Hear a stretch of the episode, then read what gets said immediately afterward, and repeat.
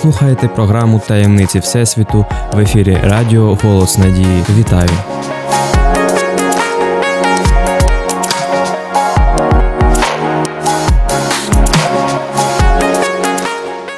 Де знаходиться початок Всесвіту? Як космос впливає на наше життя? Чи є розум на інших планетах? Що таке вічність і звідки взявся час? Скільки років нашій планеті? Чи існують ангели й демони? Що таке рай і пекло? Чи існують паралельні світи? Які можливості приховує в собі розум людини? Відповіді на ці та інші цікаві питання, а також точки зору науки і Біблії, ви зможете почути в програмі Таємниці Всесвіту.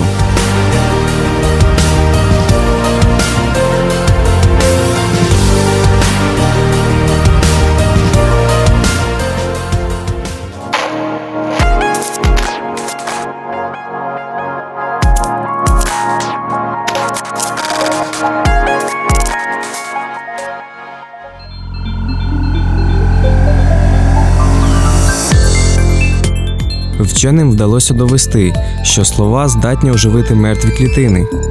В ході досліджень вчені були вражені, якою величезною силою володіє слово. Вони провели раніше немислимий експеримент щодо впливу людської думки на жорстокість і насильство. Ще в далекому 1949 році дослідники Енріко Фермі, Улам і Паста вивчали так звані нелінійні системи. Це такі коливальні системи, властивості яких залежать від процесів, що там відбувається. Ці системи при певному стані поводилися незвично. Дослідження показали, що виконувалося запам'ятовування системами умов впливу на них, і ця інформація в них зберігалася досить тривалий час. Характерний приклад молекула ДНК, що зберігає інформаційну пам'ять організму. Ще в ті часи вчені задавали собі питання, як таке можливо, щоб нерозумна молекула, яка не володіє ні мозковими структурами, ні нервовою системою, могла володіти пам'яттю, що за точністю перевершує будь-який сучасний комп'ютер. Пізніше вчені відкрили загадкові хвилі солітони. Солітон це структурно стійка хвиля, яка перебуває в нелінійних системах. Подиву вчених не було меж адже ці хвилі поводяться як розумні істоти, і тільки через 40 років вченим вдалося розвинути ці дослідження. Суть досвіду полягала в наступному: за допомогою специфічних приладів вченим вдалося простежити шлях прямування цих хвиль в ланцюжку ДНК. Проходячи ланцюжок, хвиля повністю зчитувала інформацію. Це можна порівняти з людиною, яка читає відкриту книгу, тільки в сотні разів точніше. У всіх експериментаторів під час дослідження виникало одне й те ж питання: чому солітони поводяться так і хто дає їм таку команду? Вчені продовжували свої дослідження в математичному інституті Російської академії наук. Вони спробували впливати на солітони людською мовою, записаною на інформаційному носії. Те, що побачили вчені, перевершило всі очікування. Під впливом слів солітони уживали. Дослідники пішли далі, направляли ці хвилі на зерна пшениці, які до цього були опромінені такою дозою радіоактивного випромінювання, при якій рвуться ланцюжки ДНК і стають нежиттєздатними. Після впливу насіння пшениці проросли. Під мікроскопом спостерігалося відновлення ДНК, зруйнованих радіацією. Людські слова змогли оживити мертву клітину, тобто під впливом слів солітони починали володіти життєдайною силою. Ці результати неодноразово були підтверджені дослідниками з інших країн Великобританії, Франції, Америки. Вченими була розроблена спеціальна програма, при якій людська мова трансформувалася в коливання і накладалася на хвилі солітони, а потім впливала на ДНК рослин. Внаслідок цього значно прискорюється зростання і якість рослин. Досліди проводилися із тваринами. Після впливу на них спостерігалося поліпшення артеріального тиску, вирівнювався пульс, поліпшувалися соматичні показники. Де же мы?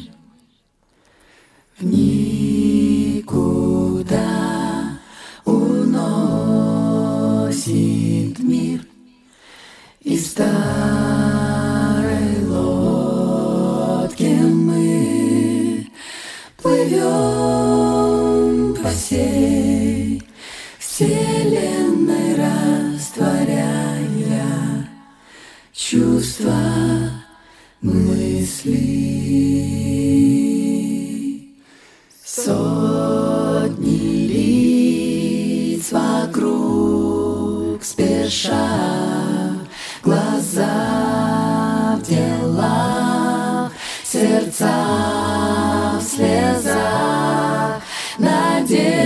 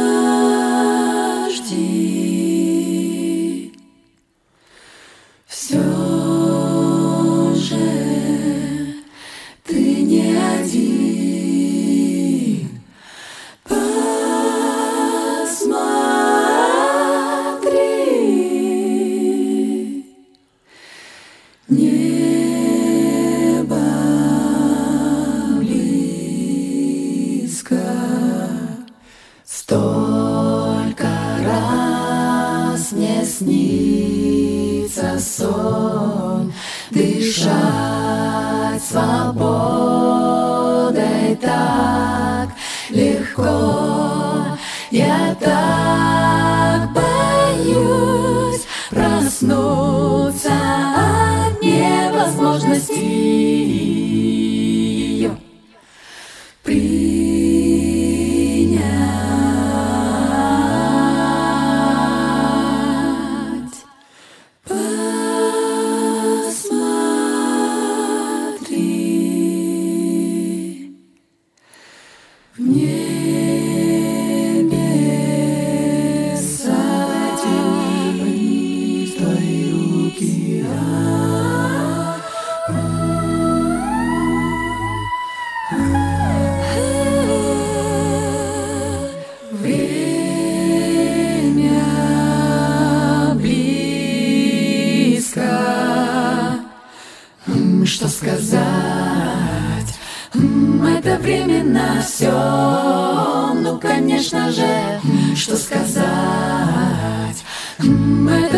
к лучшему, ведь так и есть.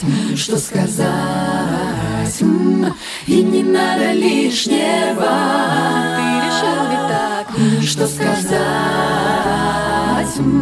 Что тут сказать?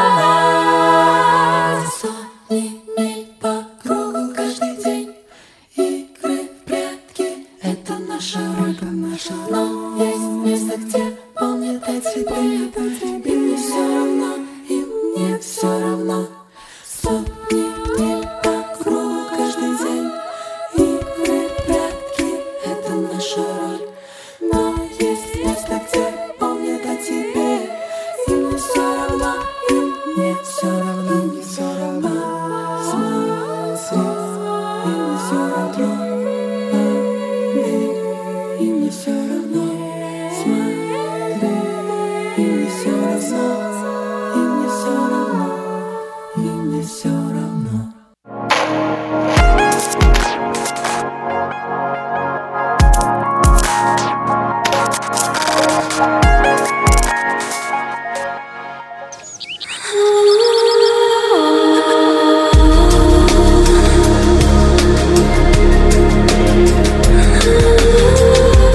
Спільно з колегами з наукових інститутів США та Індії були проведені експерименти по впливу людської думки на стан нашої планети. Експерименти проводилися неодноразово. В останніх брало участь 60 і 100 тисяч чоловік. Це насправді величезна кількість людей. Головним і необхідним правилом виконання експерименту була присутність у людей творчої думки. Для цього люди по своїй волі збиралися групами і направляли свої позитивні думки в певну точку нашої планети. На той час цією точкою була обрана столиця Іраку Багдад, де тоді йшли кровопролитні бої. Під час досліду бої різко припинялися і на протязі декількох діб не поновлювалися. А також у дні експерименту різко скорочувалися показники злочинності в місті. Процес впливу творчої думки фіксувався науковими приладами, які реєстрували потужний потік позитивної енергії. Вчені впевнені, що ці експерименти довели матеріальність людської думки і почуттів, і їх неймовірну здатність протистояти злу, смерті і насильству. Уже вкотре вчені уми завдяки своїм чистим помислам і прагненням науково підтверджують стародавні прописні істини. Людські думки можуть як будувати, так і руйнувати. Вибір залишається за людиною, адже саме від напрямку своєї уваги залежить, буде людина творити або негативно впливати на оточуючих і на себе. Людське життя це постійний вибір, і можна навчитися робити його правильно і усвідомлено.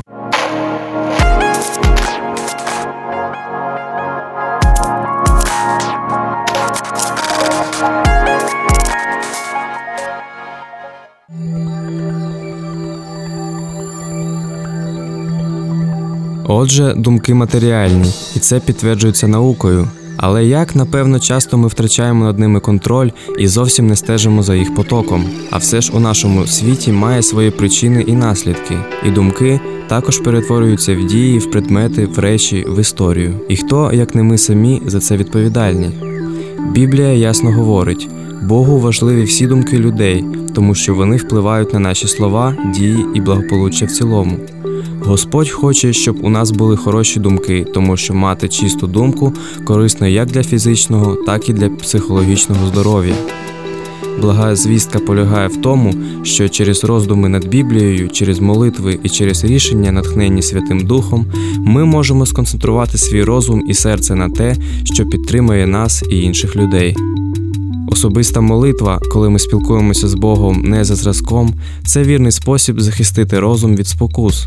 Під час такої молитви вкрай мала ймовірність того, що у нас виникнуть хтиві або егоїстичні думки.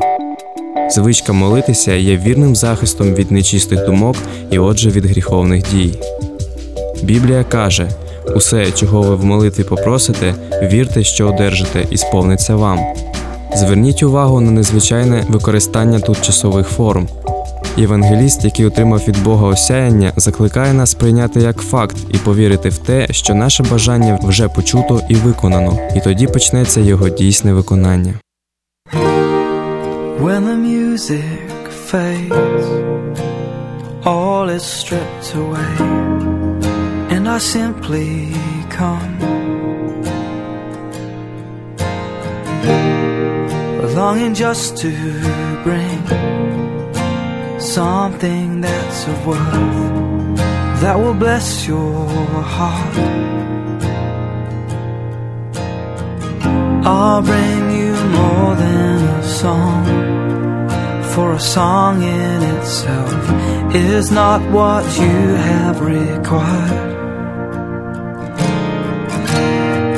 You search much deeper within, through the way things appear.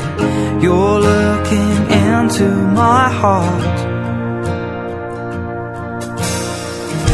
I'm coming back to the heart of worship, and it's all about you. It's all about you, Jesus. I'm sorry, Lord, for the thing I've made it's all about you, it's all about you, Jesus.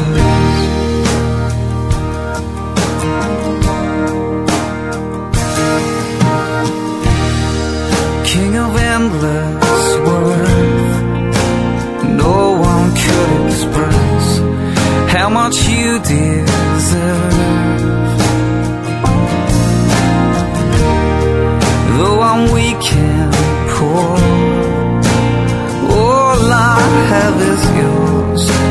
Every single breath.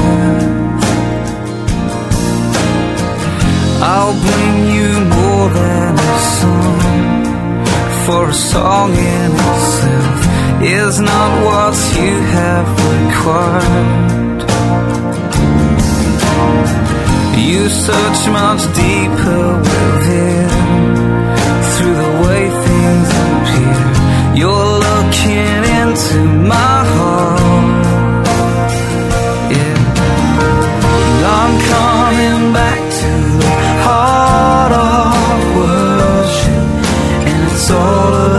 you. It's all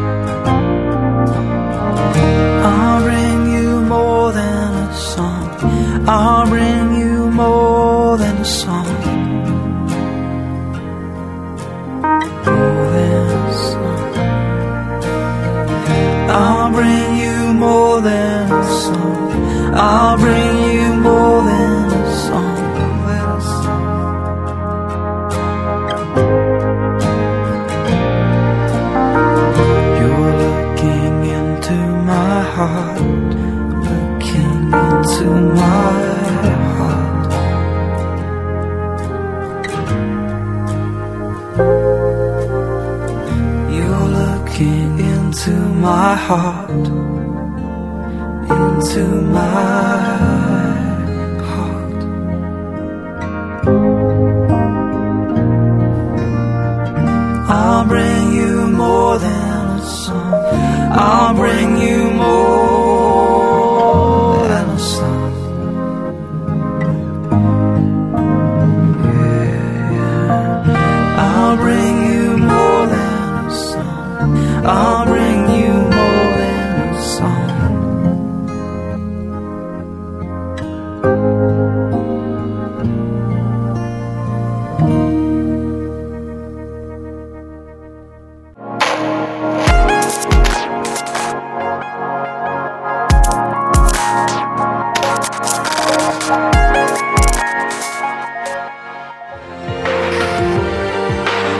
На цьому все. Програма таємниці Всесвіту прощається з вами. Якщо у вас є запитання, пропозиції або ви маєте спеціальну тему, яка вас цікавить, телефонуйте за номером гарячої лінії 0800 30 20 20. Найцікавіші з питань будуть розкриті в наступних випусках програми Таємниці Всесвіту. У студії для вас працював Богдан Нестеренко. У Всесвіту ще багато секретів, і про деякі з них ми поговоримо в наступних випусках. До зустрічі!